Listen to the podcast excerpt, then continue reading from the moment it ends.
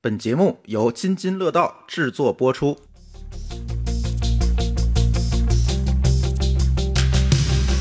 各位听友，大家好啊！这是新的一期科技乱炖啊。在这期科技乱炖之前呢，口播个广告啊，我们厉害了，我们又跟招商银行合作起来了。大家都开养老金账户了吗？啊，老高、莫高老师，你们都开养老金账户了吗？我开了，我开了，我都存两年了， 我都存两年了，这羊毛薅不着了，你每年都存满，这两年都存满了。有钱人，它一年是一万二，对吧？对，，一万二。我主要是没想明白一万二这对我来说有啥意义。养老金账户是什么？不讲了，我相信听咱节目的听友都知道啊啊，不知道自己查去。但是如果你还没有开养老金账户，且你有招行的账户，你现在立刻马上就可以扫描我们这个 show note 里面的二维码去招商银行，一定要扫二维码去开通啊！扫完那二维码就会到那个招商银行的 APP 里面去开自己的养老金账户，好吧？然后呢，这个有福利，有福利啊！你开完养老金账户，最少往里存十块钱，不用存一万二啊，往里存十块钱就行。它利的可取啊，只要你有招行的账户，马上就能开。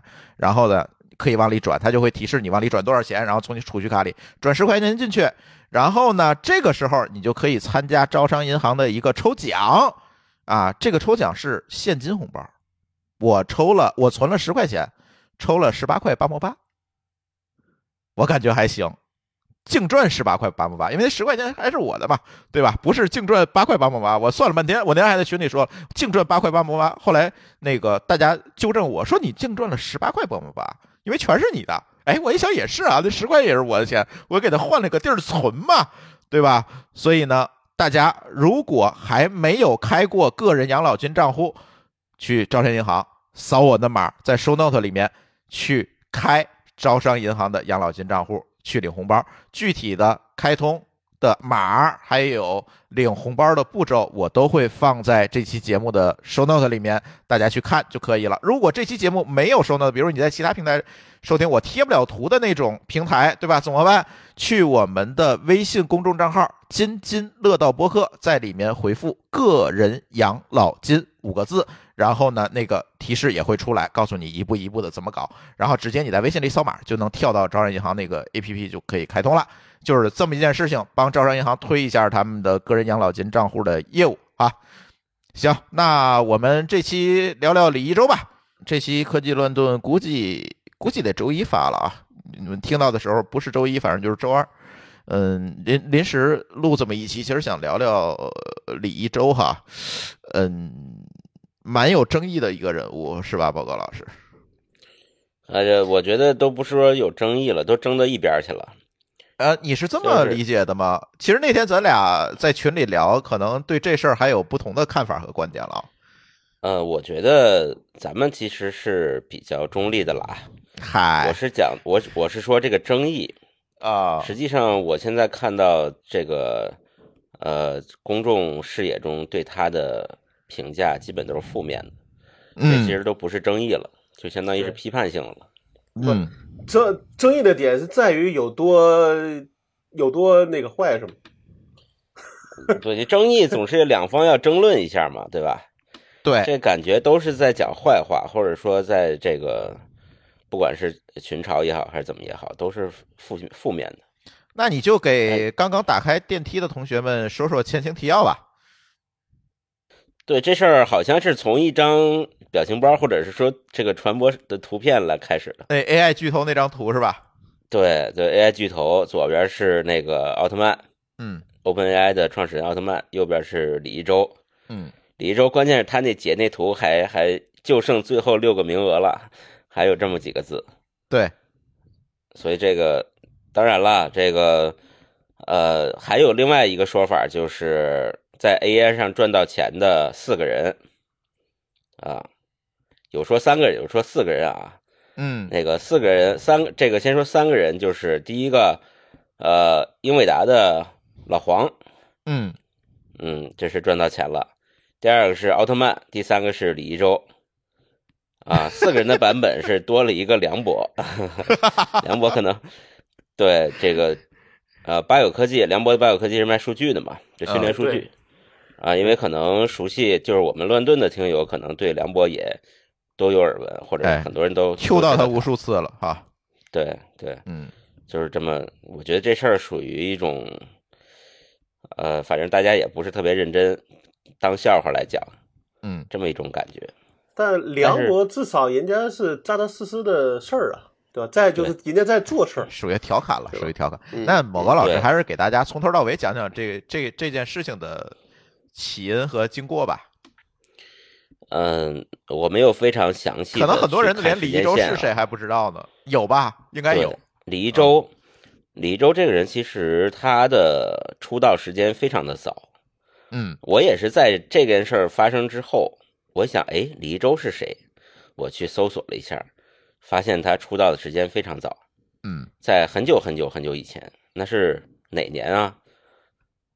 这个就《呃上非一次诚勿扰》这是个吧？啊，不是，喊什么《非不诚是勿扰》，非你莫属叫什么“非你非你莫属”啊？我们天津台的节目，嗯啊是吗？嗯，就是一个找工作的节目，对有点像《非诚勿扰》似的，底下几个企业老板，嗯你作为求职者上去叭叭侃侃而谈，嗯最后呢还要选择一家，底下老板要做出这个争夺争夺这个人才状，然后他去做个选择。呃，根据这个百度百科的记载啊，因为当时那集我肯定是没看，根据百科百科的记载，他是当时和潘石屹，还有这个百度的，当时不是李彦宏，而是百度的一个产品叫爱乐活，这么嗯两个产品来做这个二选一，争夺人才。他说的也，他这个当时场上的表现就很好，但是清华的啊，这个很聪明，口才也很好，呃，场上的表现也很好，在场上呢表示选择了呃潘石屹的公司，但是据说线下呢他们又商量说还是去了百度，在爱乐活这个我不知道有多少人知道爱乐活这么一个这么一个产品啊，我当时呃正好就在百度。呃，这个产品特别有意思，我我后来跟朱峰还说呢，这个产品当时我跟这个产品的服这个产品经理聊天儿，我说你们这东西是什么呀？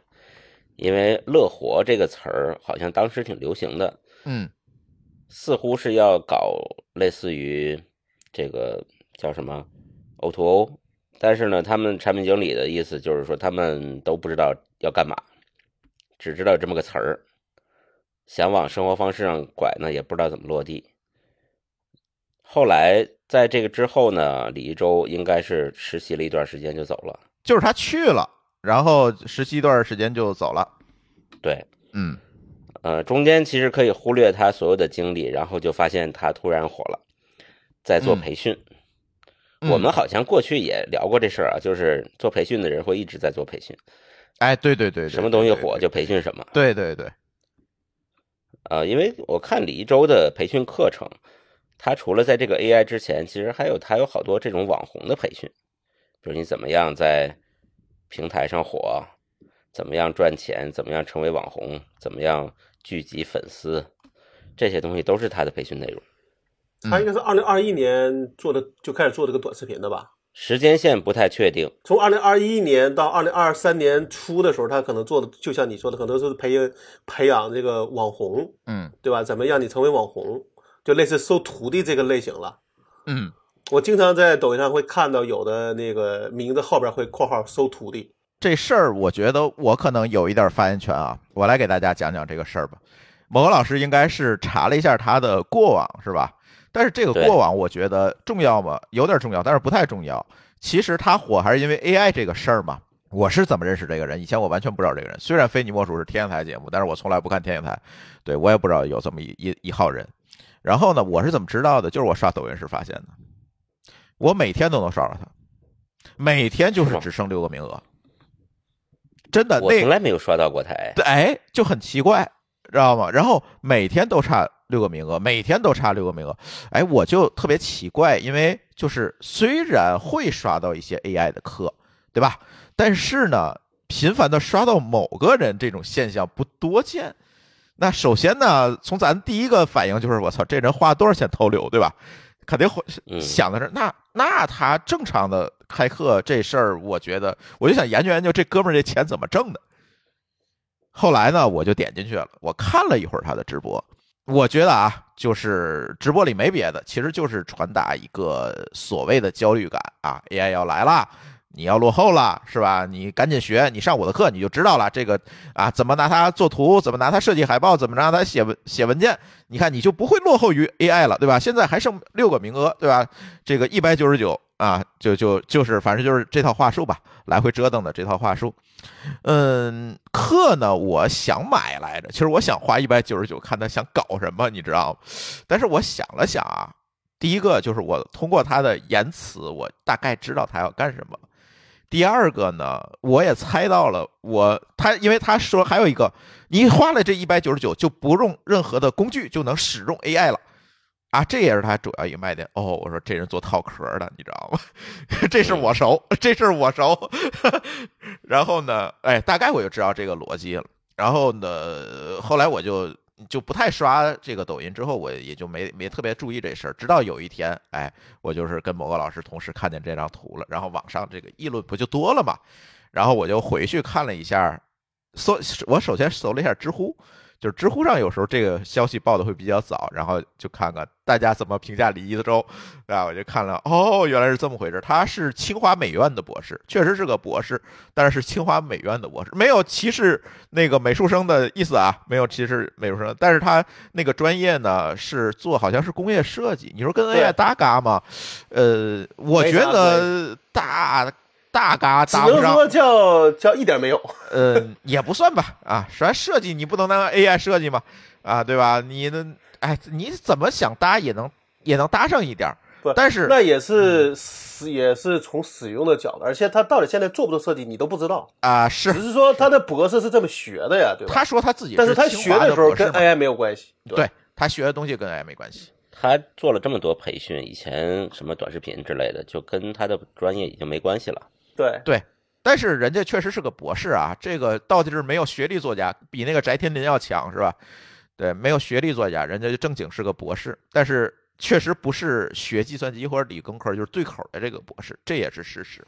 对，呃，工业设计应该算工科，那工业设计当然算工科了，对对对所以所以呢，这个然后还有人评价，就是有人买他的课，然后还有一些 UP 主呢，这个时候就冒出来了，说我买他的课了，我告诉你啊，他讲什么了， 然后就把这些课给他拆解了，然后后来发现这个课其实对于咱们这些专业的从业者，就是天天跟这些 AI 啊，跟理工科打交道，可能觉得他这课确实有点水，但是后来我跟某个老师也讨论吧，呃，好嗯像啊，如果你对这个 J- AI 完全不了解，你说他这课有用吗？好像还还是有点点用。哎对，好像还还有有点点用。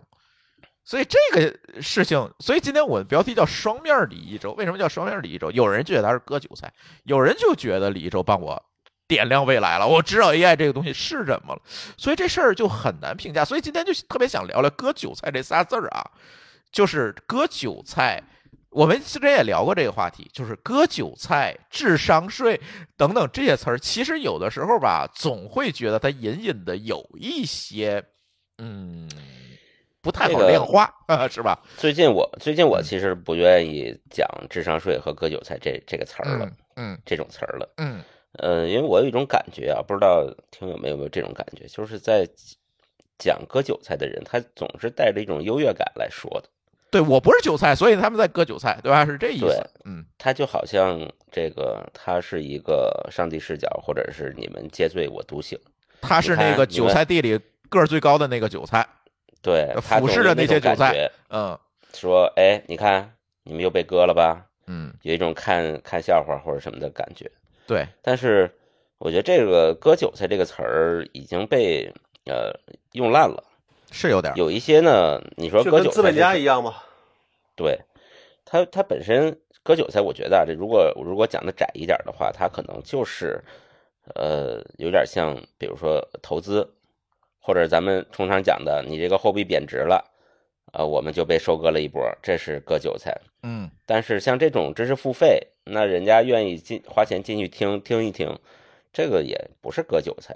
嗯你要说被坑，有可能他被诈骗了，这倒有可能。但是他总说别人是韭菜，就特别讨厌，就是好像他有一种优越感。哎，好像你不是韭菜一样。对，谁还不是个韭菜呢？对吧？只不过因为你或者长得是不够高，所以你看不见你也是韭菜的这个事实嘛。对，然后另外一个角度就是李一周到底是不是在所谓的打引号的割韭菜？嗯，这个事儿我的其实也有不同的看法。哎，咱就讲 AI 这个事儿啊，我就换位思考了一下，回溯了一下这个是二二年年底出来的这个 ChatGPT 对吧？后来第二个月不是第二年年初，去年年初的时候，二次又火了一下。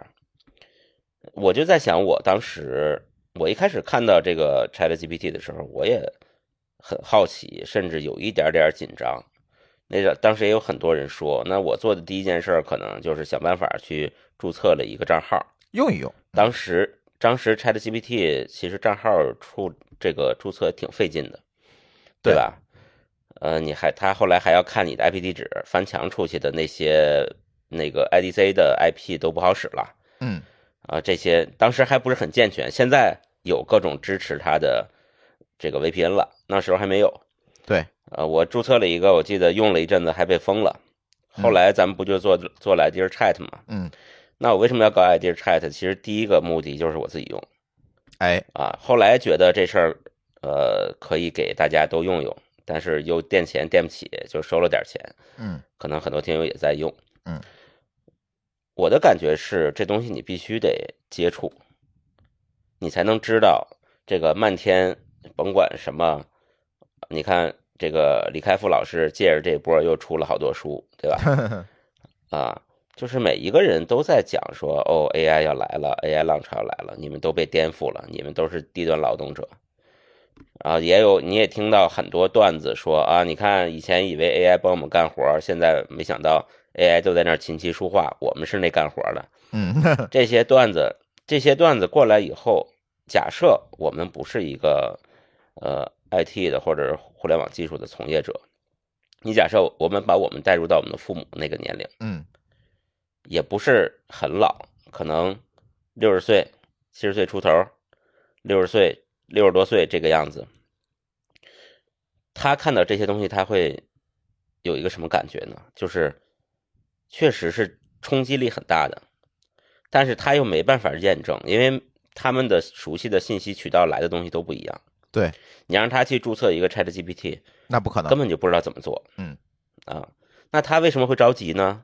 你看，父母那一代，咱们讲不是父母那一代啊，就是呃中老年人吧。咱们嗯现在讲五十五岁以上，一直到七十岁，七十岁以上可能不管这事儿，人家六六鸟儿已经已这经个退休养了养，养养生就完了。嗯，六六十五岁到七十岁中间这一波人，他就担心两件事儿，第一个件事儿是自己的财富缩水，嗯，自己的孩子被淘汰。嗯，对吧？一个是自己也不想被淘汰，但是呢，你看第一件事儿就是我我拿我妈举例子啊，我妈就特担心她自己财富缩水，其实也没什么财富，所以她经常被这种理财的骗，对，就是因为她对自己有焦虑嘛。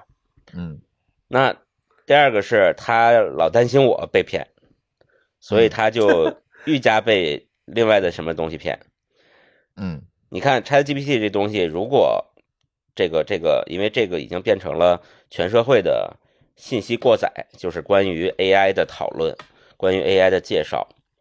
那这些东西如果轰击到这些人的这个人群的头上，那他们就怎么办呢？他没办法。这个有点像什么？就像现在咱们讲的 AI 已经两极分化了，就是对 AI 的信息啊，不是对 AI。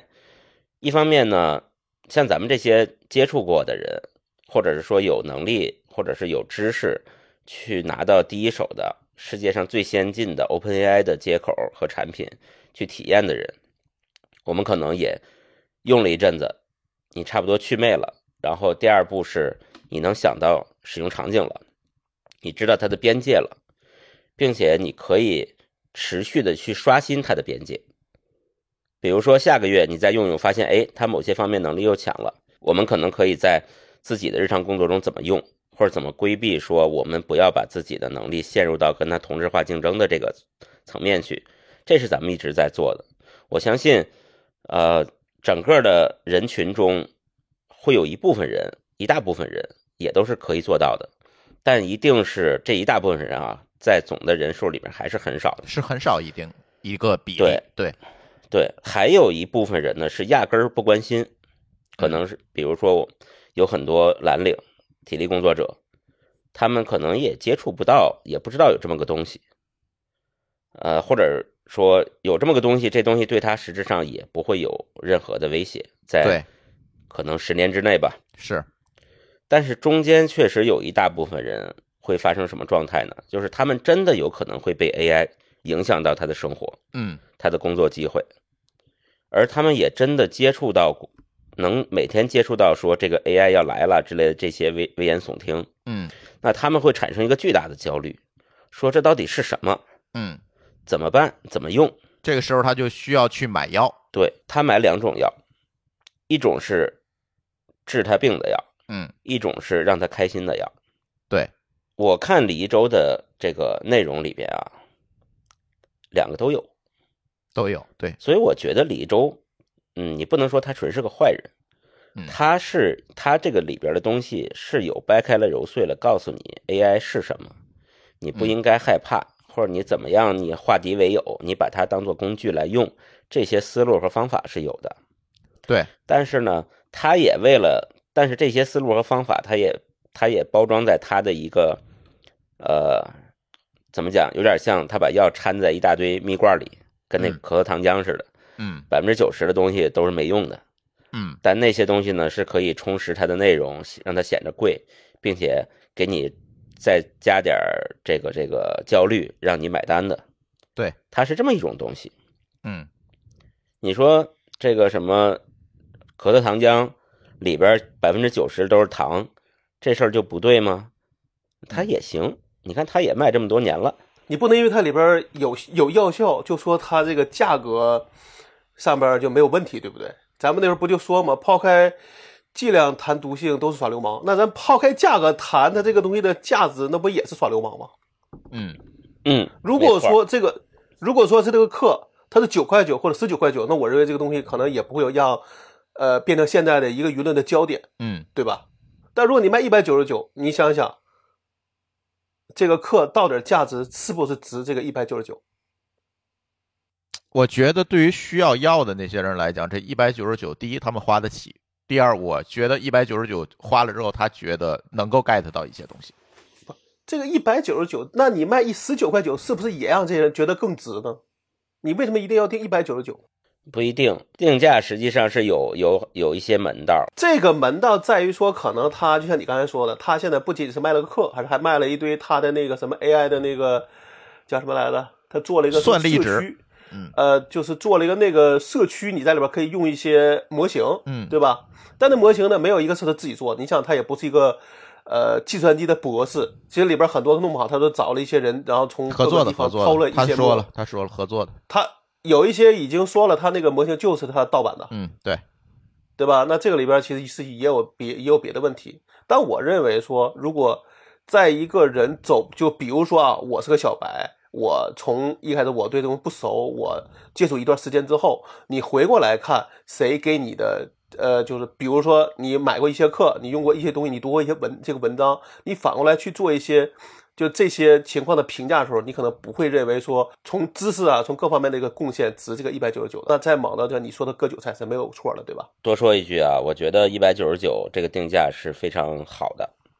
为什么这么讲？我跟你说一下我的我的理由。嗯第一个是，首先它的内容是有价值的，刚才我说了，这个内容是有价值的。其次，这个定价不能太便宜。如果是十九块九甚至免费，实际上这种内容并不缺在互联网上，但是它会导致这个内容的持续更新和维护是没办法维系的。所以，我觉得知识付费这个知识可以卖贵一点儿，没问题。，那我那我有个问题啊，因为我没买过这个课，你们没你们也没，但你们知不知道他这一百九十九是直播还是所谓的小班儿，还是那种录那种视频课，视频课就是录好的，就是录好的你就去买了，你就下回来就可以呃从头到尾看。对，六十个文件吧，六十个视频文件是六十个吧？呃，六十个文件，每个文件多长时间呢？呃，不等，有短的有长的，呃，大概呗，就加一起。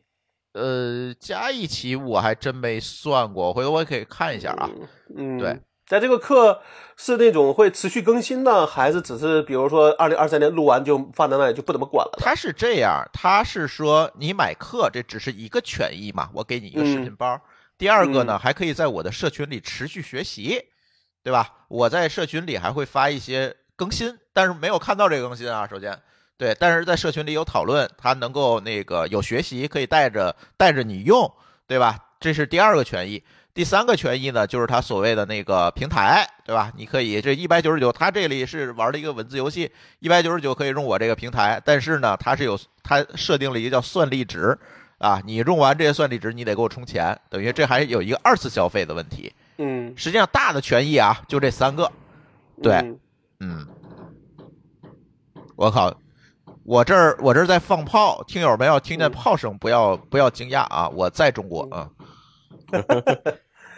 对，那个我觉得知识付费和它那个平台应该分成两件事儿来看。平台这个事儿啊，我就想到说，咱们的 Idea Chat 呀、其实就有这个专门做培训的人，做 AI 培训的人来找过我。他们做什么呢？其实和李一舟特别像，只不过没有李一舟的水平高，我觉得，就是做这个这个叫什么私域社群培训 AI 啊，然后再把这个平台卖给他们，因为咱们的 Idea Chat 是支持这个返利的嘛，啊，这件事儿对他们来说非常有吸引力，就是说他希望嗯可去以做说分销，对吧？对，其实他分销的方式就是用培训的方式来做分销。嗯，我明只白不。过我觉得，我只我觉得没有李一舟的水平高，是因为他们没有太多想法，他们拿这个东西直接就去用了，嗯但是没有说我还可以把它包装成什么算力值啊，或者说我可以在上面加一些生图、文生图、图生图的功能啊，也没有跟我提过。如果他有想法的话，他至少会跟我提一下要不要增加这些功能，对吧？但实际上没有提过，所以我就在想，其实干这个事儿的人可能还挺多的，就是用套壳的平台去给国内的人用。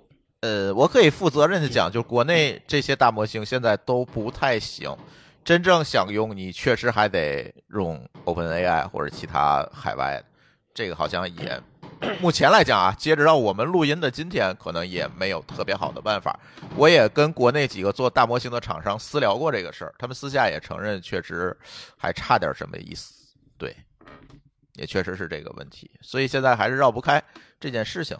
当然了，这件事情涉及的就是它它这个三个权益嘛，我们一个一个聊嘛。第一个就是那个一堆视频文件啊，这个是一个我相信它是一个相对固定的投入，是吧？卖够多少份儿，它可能也就回本儿了。这是一个，嗯第二个呢，就是它的社群，对吧？社群里面，我认为它社群里面最主要的作用呢，就是促活嘛，就是促活嘛。拉新它做完了，那社群的目的其实就是促活，给谁促活？就是给他第三个这个平台的服务来促活。其实它是这么一个我逻辑我跟你说，可能是给他的那个高级课出活，啊，对，也是对，还有高级课嘛，对吧？对，他高级课好像是一九九九吧，嗯，对，还那还是幺幺九九了。对对对对，还有一个高级课，这个产品设计还挺复杂的。对，所以我当时看到有个文章里讲说，他的那个视频里边儿时不时就会提到说，哎，你要想要进阶，就要去买我的高级视频。嗯，对所以，这也是很多人不很多人不爽的地方，就是说你卖我课里边儿还给我夹了一堆广告。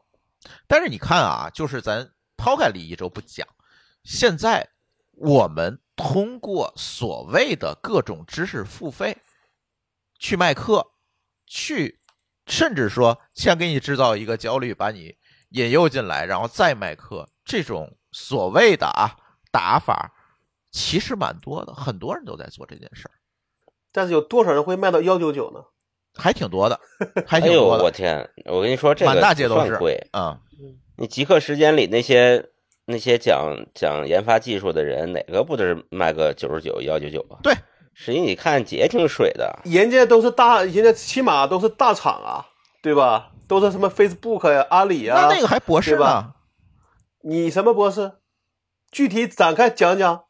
呃，对的，但人不管啊，对吧买的人不管啊，那我觉得对于这事儿来讲，我觉得很多很多人觉得他这这东西不值，或者成为舆论中心的一个原因，就因为觉得这个东西你其实是没没有说实话，说的是真话，没有错，对吧？但你没有说实话，就让人觉，而且你这个东西跟 AI 其实没有什么任何关系，你又能给我教出来什么真的东西呢？这我觉得才是很多人对这个对黎州不满的，呃，对黎州不满的一个核心原因。我觉得这些人这么评价李一舟，咱不说，先说不说李一舟是不是是个坏蛋，他有可能就是个坏蛋。这些人这么评价李一舟，实际上在潜意识里带出一个意思，就是你李一舟没有资格来教 AI。我个人觉得啊，你带我入个门儿行，但你说你把这个当成了说这个事情能让我的工作不愁，我的未来那个光明了，我我是不信的。他承诺这个事儿了吗？不，那我问你要，那他那个高级课能讲能给你讲什么呢？不知道呀。他这个初级课都能卖幺九九，他的高级课能给你讲，就讲的也就是入门的样子，对吧？你觉得高级课能跟你讲什么更深的东西？能教你做 AI 吗？你训练一个东西就要花数十亿，人家跟你要两百块钱怎么了？对 吧？要是哦然后这帮人哎哎哎哎，我跟你讲啊， 现在就是这帮程序员们，呃这帮程序员们呃主要以程序员为主的人，嗯跳出来笑骂的点就是你一个一个学设计的人，你有什么资格讲 AI？就好像讲个 AI 也成了一个什不么不不必须有个身份一样。我我个人觉得啊，说这东西其实大家认为说，至少这个东西跟科技相关。你买本书，你说你要是买本书，你还得看看这书的人的背景吧。那其实他把“清华博士”这个词儿写的那么大，呃，却却把他的那个什么工业设计那词字儿，要么不写，要么可能弄得小小的。你想想，那其实他心里那个心思就是有问题啊。要不你干嘛不大大方方写出来呢？但是如果你写出来，你觉你觉得会有多少人会会付这个幺九九的钱？你想没想过？对他肯定是有这个营销上的考虑，包括他首先他也不是面对的咱们这样的人，那那你那你觉得，如果一个人假设他一年不是或者他一个月就是万八千块钱，你让他掏幺九九，其实对他来说这是他收入百分之二了，对吧？我们看一个电影也票也就是五，也就一般来说就五十块钱左右。那你想，你这一个课值四个电电影，差不多十个小时，你觉得他这课到底能不能给他带来真正的价值，或者说能让他是不是觉得，哎，我看了起码我不太。呃，会去骂。我相信里边骂人一定有些是看了课之后骂的，对吧？跟我们还不太一样。你看吧，就是我刚才讲的，他面向的中间的那一层人的需求，我相信他是满足了的。不管是情绪的价值，还是学到知识的学到的那点东西，那点东西可能也不多，但是满足了的。真正跳出来骂的是那些本来不应该去听他课的人，但是呢，不知道为什么被忽悠上当了，交了钱进去了，发现你放的是二人转，我想看的是瓦坎达。但是这种人是很少的。那个是因为他投他投流啊，对吧？就像那个朱峰说的，他投流了。 所以这就是抖音的算法不够精准，这个是抖音的锅。呃，也不一定，也有可能他投流的那个范围就是大，因为是这样，我多个抖音的伪装身份都被投了，你有多少个小号？我有好多小号，我就为了测算法嘛。所以，对啊我现我现在给你我给你看一下，我现在打开了抖音的李一舟的这个账号啊，你看他自己写的啊，原则叫不蹭热点，不靠踩踏别人拉高人设，做好自己的事儿。我可以跟你们分享几个事实。这个刚才你们说的都是猜测哈，后来我我查了一些东西，我这也在一些群里潜伏看了看哈。嗯，几个事实，第一个就是某高老师刚才说的，买课的人不骂这件事情是对的。我看到有的文章里说了，说有人是去退课了，他现在秒退。有现在课都卖不了了，他号都被消了，有退课的，有退群的，但是我们所看不见，我说的都是我们所看不见的群体里面的哦，就是我那些潜伏的小号里面，这些对 AI 完全不懂，之前完全可能知道 AI，知道 AI 要把它干掉了，就这些人没有退课的，没有不满的。在李一舟这个事儿之前，其实这知识付费这事儿我就跟人聊过，就是关于定价的事儿，因为我们咱们其实跟很多的那个音频媒体有合作嘛，就是这个付费节目这些定价的问题，有一个高手，我就不说是谁了哈，嗯，有一个高手跟我说了一句话，我觉得非常对，嗯就是你的定价不能太低。定价不能太低的原因是在于是这里是有一个心理学效应的，这个心理学效应叫自我实现。你只有让他付出他能接受的稍微高一点的成本，他才会从潜意识里认为这个东西我 get 了。它值啊，对对，吧？这是一个心理学效应。咱们不在这此列，不在他们研究此列的原因是在于一九九和十九对于咱们来讲可能没有特别大的差异，但是对一个月只挣两三千块钱的人，总理说过这占六亿人了。对于这些人而言，你让他出幺九九是一个正好能挠到他的一个点，所以他不会产生太多的反弹和意义。这才是核心。所以这些卖课的，他们去定这价，别管是李州还是得道上那些大师们，这个定价都不低，都不会太低，是因为他要找到心理价位的这个点，是这样的。所以后来他这个幺九九出来之后，我是觉得啊，也是基于了这样一个小小的理论去定的这个价。我不是说这个就一定要便宜，而是说你到底这个里边你给了别人一个什么样的一个价值，嗯，对吧？这个价值到底有多高？而且比如说，呃，像得到上面我也买过，但是可能我最后也没也没看下去。哎，对呃我但也是好多就没对，听但我完。其实我也并不会退，因为我觉得其实我要认真看的话，我觉得这东西可能是值的，嗯是我没有时间，嗯，对吧？或者说他给我的东西，在我最近这个呢，我觉得在我买的时候和我后边的时间上讲，我没有那么大的一个动力了，这这不是人家的问题，嗯对吧？所以我也不会去抱怨。但如果说你让我给我的期望是一个十分儿，嗯但最后你给我一分儿，那我肯定会去说的。我哪怕不公开讲，也会在我的小圈子里边会那会去讲。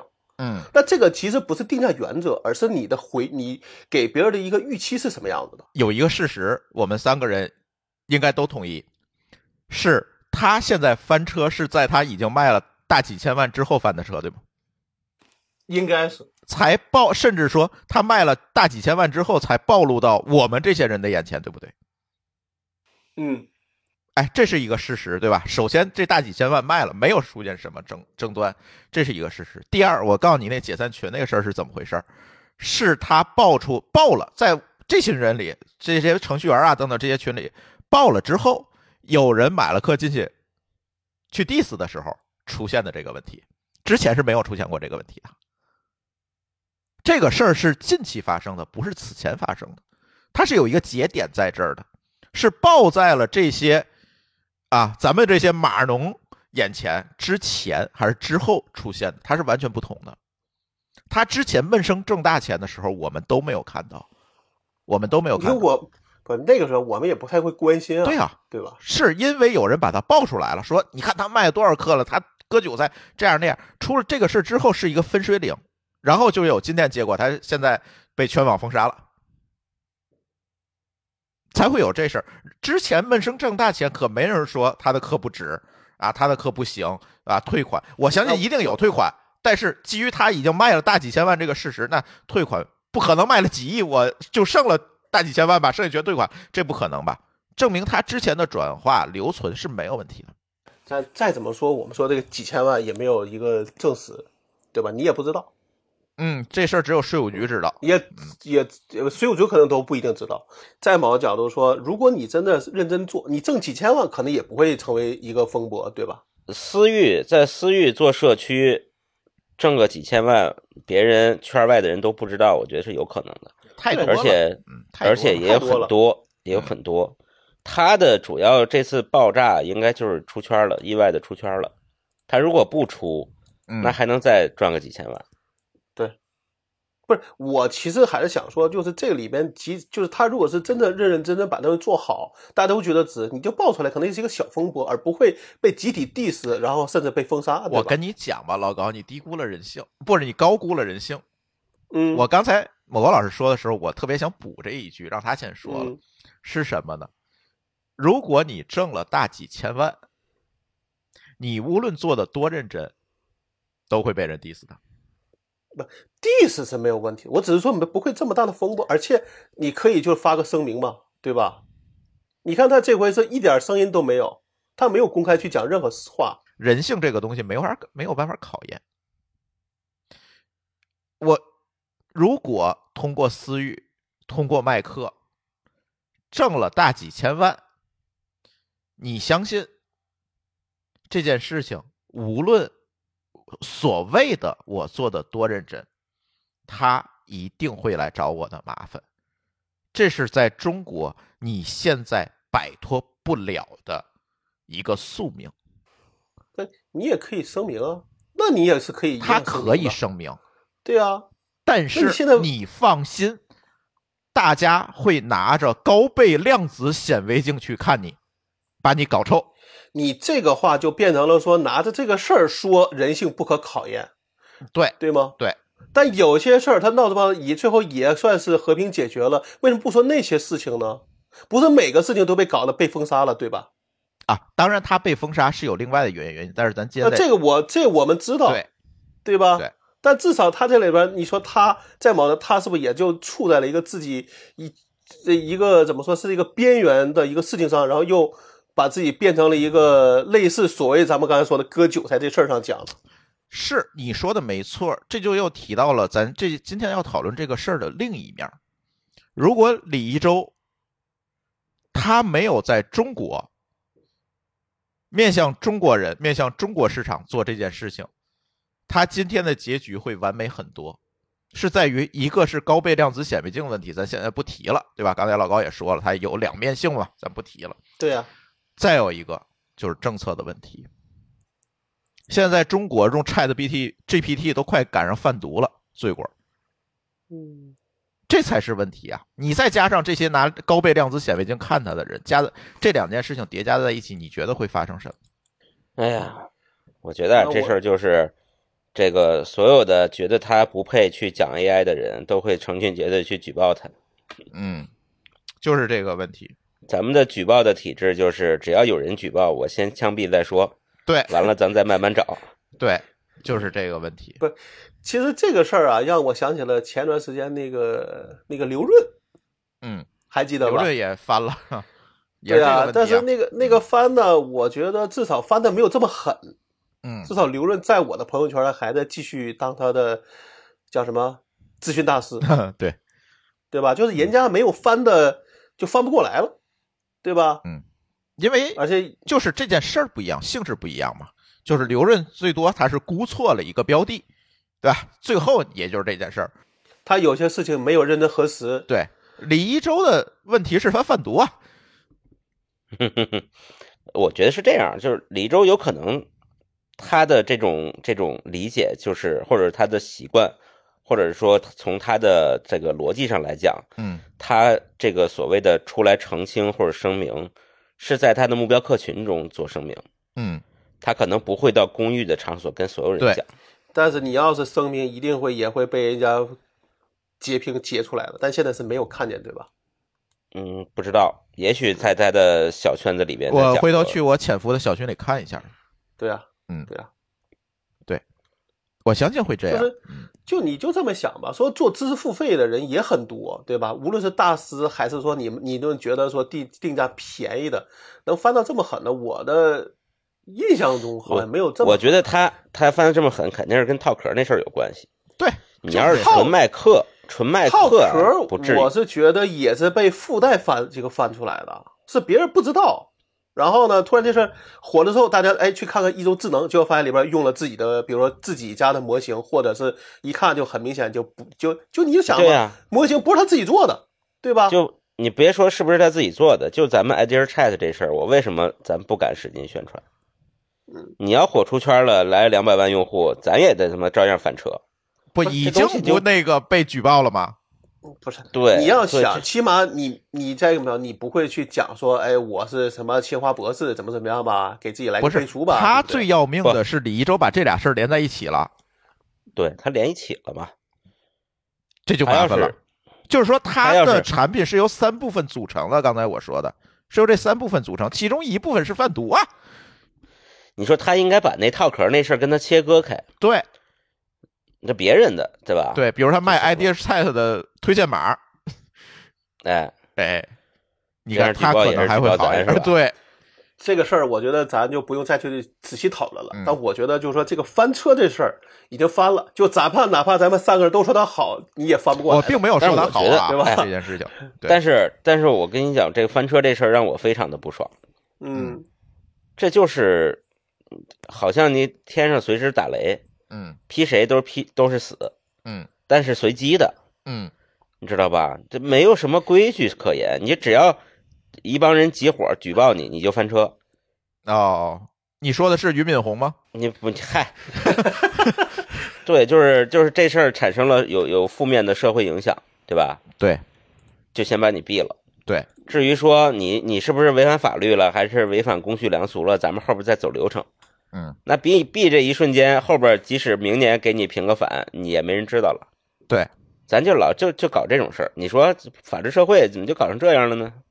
嗯到底怕啥呀？嗯，嗯，怕啥？你敢说吗？我我我我，我倒是觉得，其实翻车就是翻车是翻车，封杀是封杀。啊，对，但是它对主吧要的原因还是被疯封杀了嘛。他封杀不就是说，咱哪怕说封这个封杀不是因为这个他翻车，对吧？但是翻车这事儿并不是人家举报出来的，而只是因为他成了风口浪尖儿，大家就觉得你这个东西名不名不符实，对吧？可能比较注比较注水，然后你又你又有盗你又有盗版，从这些事儿上来讲的。你去某程序员论坛上看有多少人号召去举报他？这事儿跟刚才某高老师说的那个什么什么看那个劈雷的事儿不是一回事儿，嗯，对你懂我说的对意思吧？我对吧我明白你的意思，就是不啊太能够从同一个维度上去看嘛。对啊，就比如说，我个人觉得说，比如说你这事儿，你咱们还回还回到刚才我说那话，说哎，你认真做事儿，那至少你知道说，我确实为这个课我花了很多精力，很很多物力去做这事儿，那我心里起码是比较，呃，可能我会有委屈，我会去去，我会去写，我会去解释，但你看他是没有什么没有什么说法的。嗯对吧？那这个我就觉得很不、很不、很不应该。他可能只能最后说：“哎，我挣了几几千万，我这几千万对对得起我的这些所谓劳这个劳动了。就是你感觉他好像，呃呃，不声不响的赚钱，然后不声不响的被干掉，也没有什么出来说话，好不也好像跑路了一样，就消失了。”你还记得原来那个哪个事儿跟这个比较像？就是也类似这种说：“哎，可能这个闷这个闷声发大财，然后被人举报之后，然后也一声都没都没有，然后这个公司或者个人就就消失了。迷蒙吗？迷蒙还在赚钱，不前两薇娅天又呀去做做这个短剧了吗？短剧这事儿，我对挖个坑儿，回来单独聊。嗯嗯，好，嗯，哎，我这个我有现的在有的聊，最近我现在我天天刷着，我靠，我现在朋友圈里一堆人说，出海做短剧是现在最大的红利。对，嗯啊，感觉已经晚了。短剧已经割了我高达七十块钱的韭菜了。但你这么想啊，说国外说总共全球应该有七八十亿人，嗯对吧？去到中国还有六七十亿人呢。你现在你就觉得说这六七人都被短剧给那啥了吗？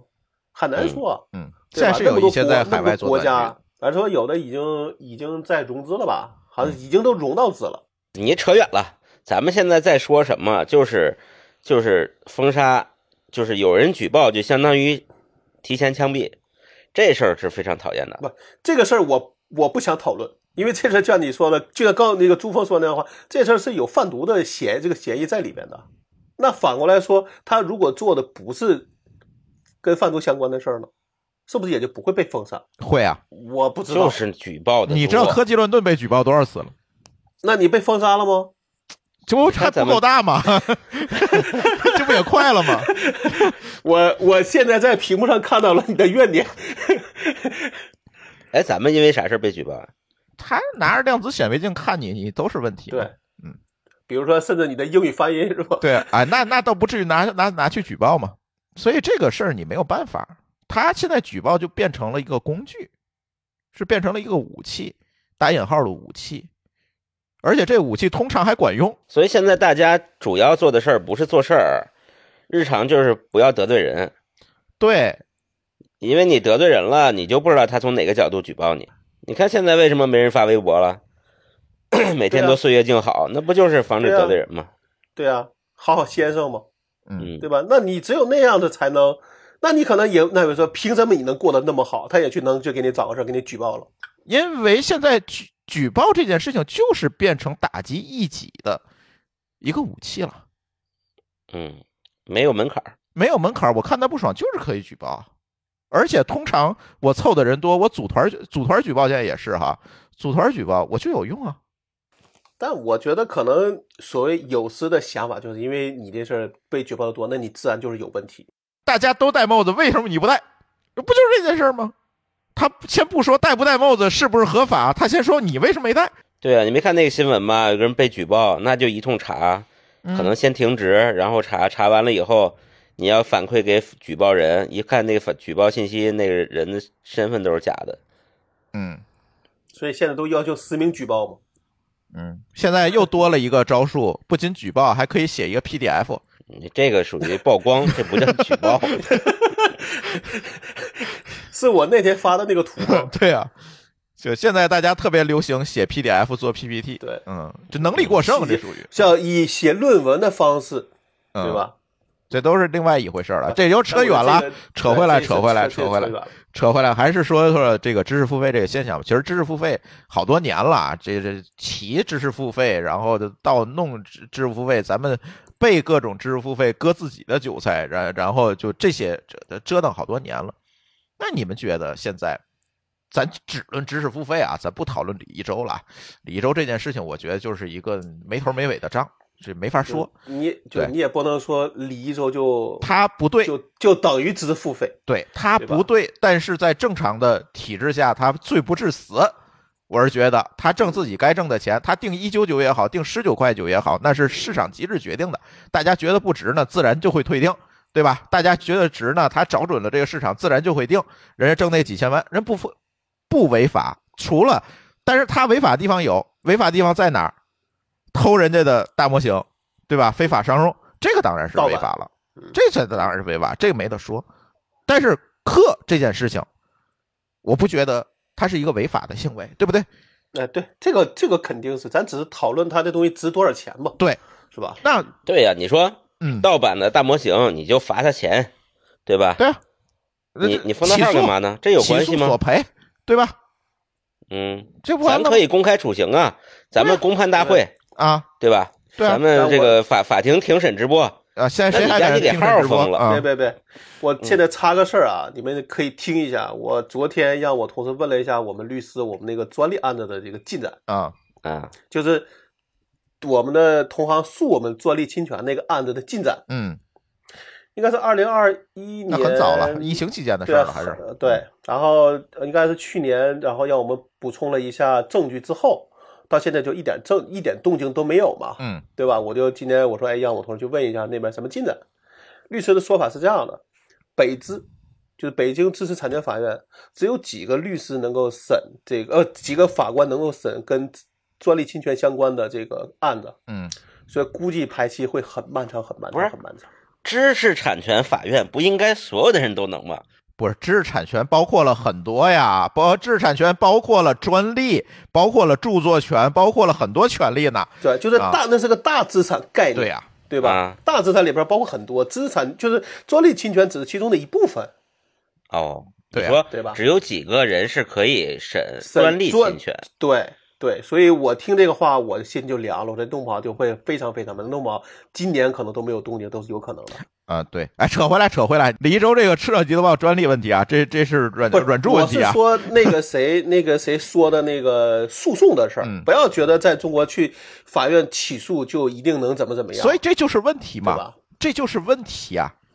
法举院的效报率有不用，行啊诉讼没有用，举报的效率比嗯诉讼高，这不才是问题吗？所以说回这个知识付费啊，咱如果扯开这个李一周，咱不提他，是吧？就是整个的知识付费，有人说是割韭菜，有人说是有用，有的人哎，就是现在就是各种吧，甚至说我是觉得这件事情不仅仅在于这些内容创作者，其实内容的消费者跟这些创作者也是一个双向奔赴的过程。为什么说是双向奔赴？太多的内容消费者渴望在内容里面获得一点什么了。我希望听一个课能够成为经济学大师，我希望听一个课我能成为区块链专家。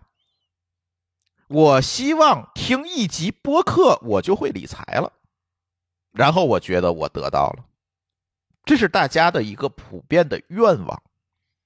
但是，真的内容产品真的能够从事实上达成你这个愿望吗？我听了薛兆丰一课，我就成经济学大师了，可能吗？并不可能。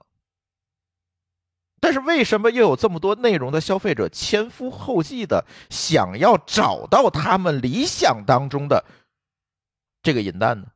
焦虑嘛，我们现在生活太焦虑了，未来的生生活中的事业的未来发展的焦虑，啊、这个房子跌价的焦虑，不知道马上要失业了去做什么的焦虑，还有时间的焦虑，你没有那么多时间。眼看着就老了，这个一数数手指头算算，自己清醒的时间也不是很长了，还对有那么多事儿没完成，对，还有那么多地方没有去，是吧？对你还想成为马化腾呢，那这个事情就太焦虑了。嗯，说到最最粗浅的目标，就是你跟朋友喝酒的时候，你都没得可吹，嗯，你听两集薛兆丰，你就可以吹牛逼了，在酒桌上，对吧？ 这个也是个也是个收益啊，所以他还是药嘛，卖的其实是药嗯啊。对，哎，还不是治病的药，中药。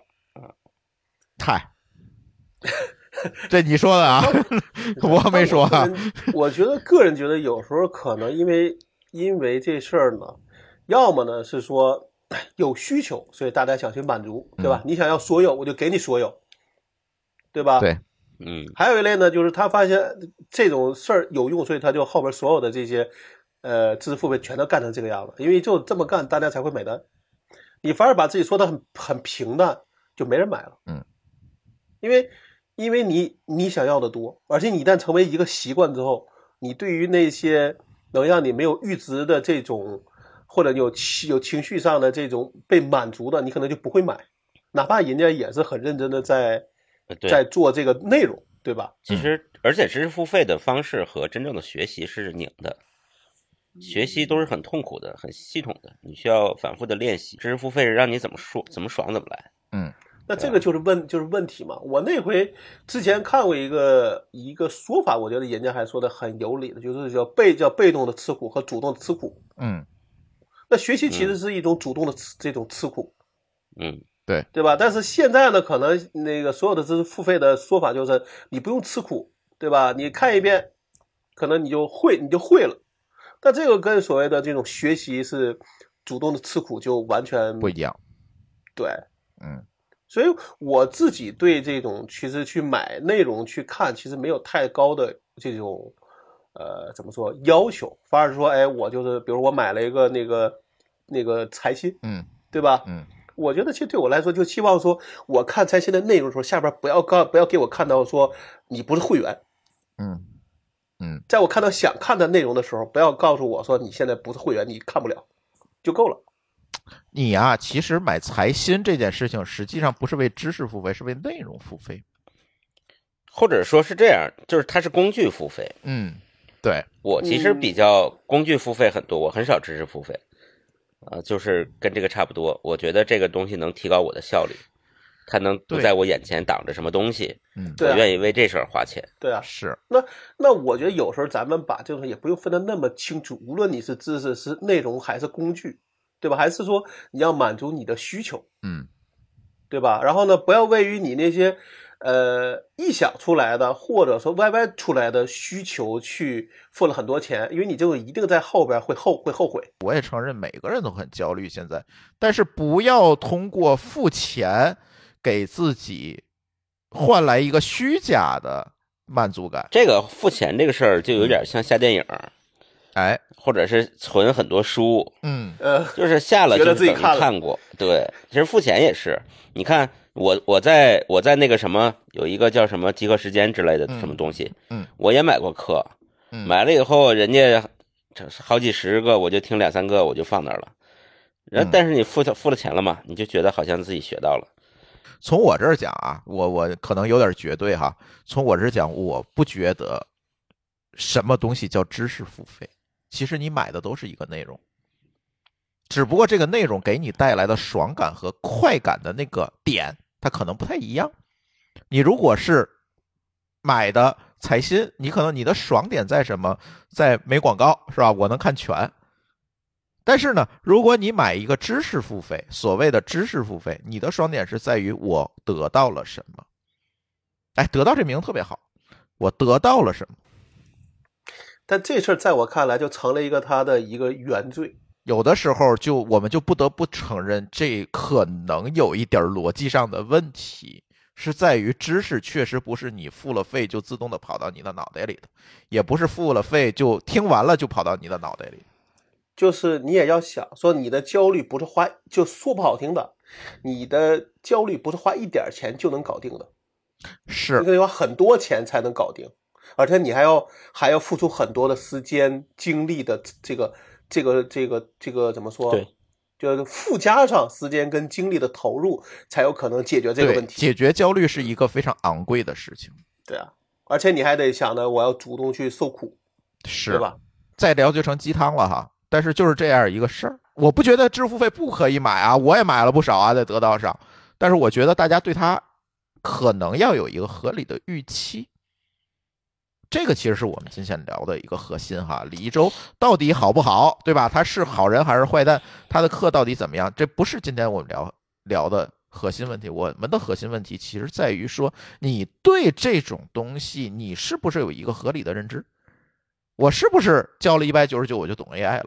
谁能给你这样一个预期才是问题？我们就把他这个李一舟这个课当成是莲花清瘟，嗯你也不能说真没用，反正你也说不好，不好说嗯，啊、最好不说。对，但是呢，我花了钱了的人，我在他这课里买到了一份安心哎啊，那就值了。哎，你就抱这一局去吧可，我觉得对没问题。剩下的事情我们应该交给市场来解决，它不值你就做一个比它更值的，对吧？他卖一万份儿，咱卖三万份儿，那是我牛逼，对吧？我们用市场机制来解决这个问题，而不是今天我们说它这个怎么样，那个怎么样。但是这个东西你不存不能在违法的情况下干啊，还是那句话，对吧？它今天涉及到违法，在中国的语境里面呢，可能第一个侵犯了人家大模型作者的著作权，第二个就是让国内用户用上了 Chat GPT，这是最大的罪过。你这噎死我了，那确实是这样，现在就国家就是规定你不能用啊，我没说错呀。他真正的原罪还，我觉得还是因为他他搞了个课，啊，你还是这么认为是吧？我不我不认为我搞我克是我原罪不是，我先不说这个，我是说因为他原罪，然后起了风波，然后被啊封杀了。啊，那那那啊啊，那不叫原罪，那那是源头啊，就出圈儿，对，我觉对得出圈儿。嗯，嗯，对吧？嗯否则可能就算封杀也轮也先轮不到他。哎，莲花清瘟，你就想莲花清瘟吧，就全明白了。但这莲花清瘟活得 很好嘛，因为他没有让大家用 Chat GPT 啊。对啊，原来莲花清瘟，你看这东西你，你举报也举报不死，因为嗯它没有一个点是说这点明显的是违反什么东西。关关键的关键的关键是李一舟只是博士，他不是院士。哎呀，我天，完你了这个黑上天际了，我天，我没说这条新闻不管用啊，不管用可是你说的，管 用。我没说不管用 啊，对呀，我们说都情是绪价值对也呀是价没问值，题啊，对吧？人家当院士了， 他我说管用情啊绪价值也是价值，对不对？对啊呀，就这期我们觉得我们聊的情这个情绪价值最高，对 吧？前面都聊的太平淡了，我觉得我没说错，我也没说错什么，我也没说啥违法违规的，就是不能用对 Chat GPT 啊。对啊，对，啊没错儿，是这样的。呃，吴一岭是不是院士？莲花清瘟管不管用？你们谁敢说不管用？对，管用吗？啊。嗯，嗯，行吧，我也是觉得大家还是对知所谓知识付费，我不是说我们我们看不起知识付费啊，我们都我自己都买，对吧？没准我自己还做。那天我还说，这做一个那个出海服务的那个知识付费了，这都都想做啊。但是这这这个，反正大家有一个明确的预期就好了。这第一个，你别眼红嗯别人，对吧？二一个，我觉得让市场说话；三一个，你做好自己的预对期管理，是吧？第二个是说，你就算眼红，也不要去举报人家，嗯，对，对吧？举报这个事儿就要有显武得德非常的猥，非常的猥琐，对吧？我们不也被举报过吗？啊，谁嗯没被举报过？我觉得我们尽可能的把知识付费这件事儿做成工具付费，哎，与其与其让你有这种虚假的获得感，让嗯你付钱，还不如帮你把问题解决，哎。来赚这个钱。哎，大家也是合要理关注我们即将上线的出海服务 业务。哎，这还连上了是吧？无缝广告是吧？行吧，那那个这期就跟大家聊到这儿吧。其实也没啥，其实这个东西我们也聊不出一个真理来，是吧？就是说说我们几个人对这件事情的观点吧。确实是有点看不过去了，就是这个李一舟老师都快成过街老鼠了，没必要，真没必要啊，没必要对。好吧，就算他有错，也不至于那什么有错儿对吧嗯咱按有错儿的法儿办他，对对吧？对，嗯，对好吧，你可以集体诉讼，干嘛的都可以，对对，吧？嗯，那行吧，那那个这期科技乱炖呢，就先跟大家聊到这儿吧，然后下期我们再见，好吧？好，可以找时间聊嗯聊那个短视频，就叫什么短剧了，是吧？哎，对对对，行，那这期科技乱炖就先跟大家聊到这里了，感谢大家的收听，我们下期节目再见，拜拜。好，拜拜。感谢您收听本期节目。本期播客节目由津津乐道制作播出。你也可以在我们的官网 dao 点 fm 找到我们的更多内容作品。如果您喜欢我们的节目，欢迎在微信、微博、朋友圈等社交媒体转发分享。您的分享对我们而言十分重要。如果您希望与我们互动，可以关注我们的微信公众号“津津乐道播客”，天津的津，欢乐的乐，道路的道。在关注后按提示操作，即可加入我们的听友社群。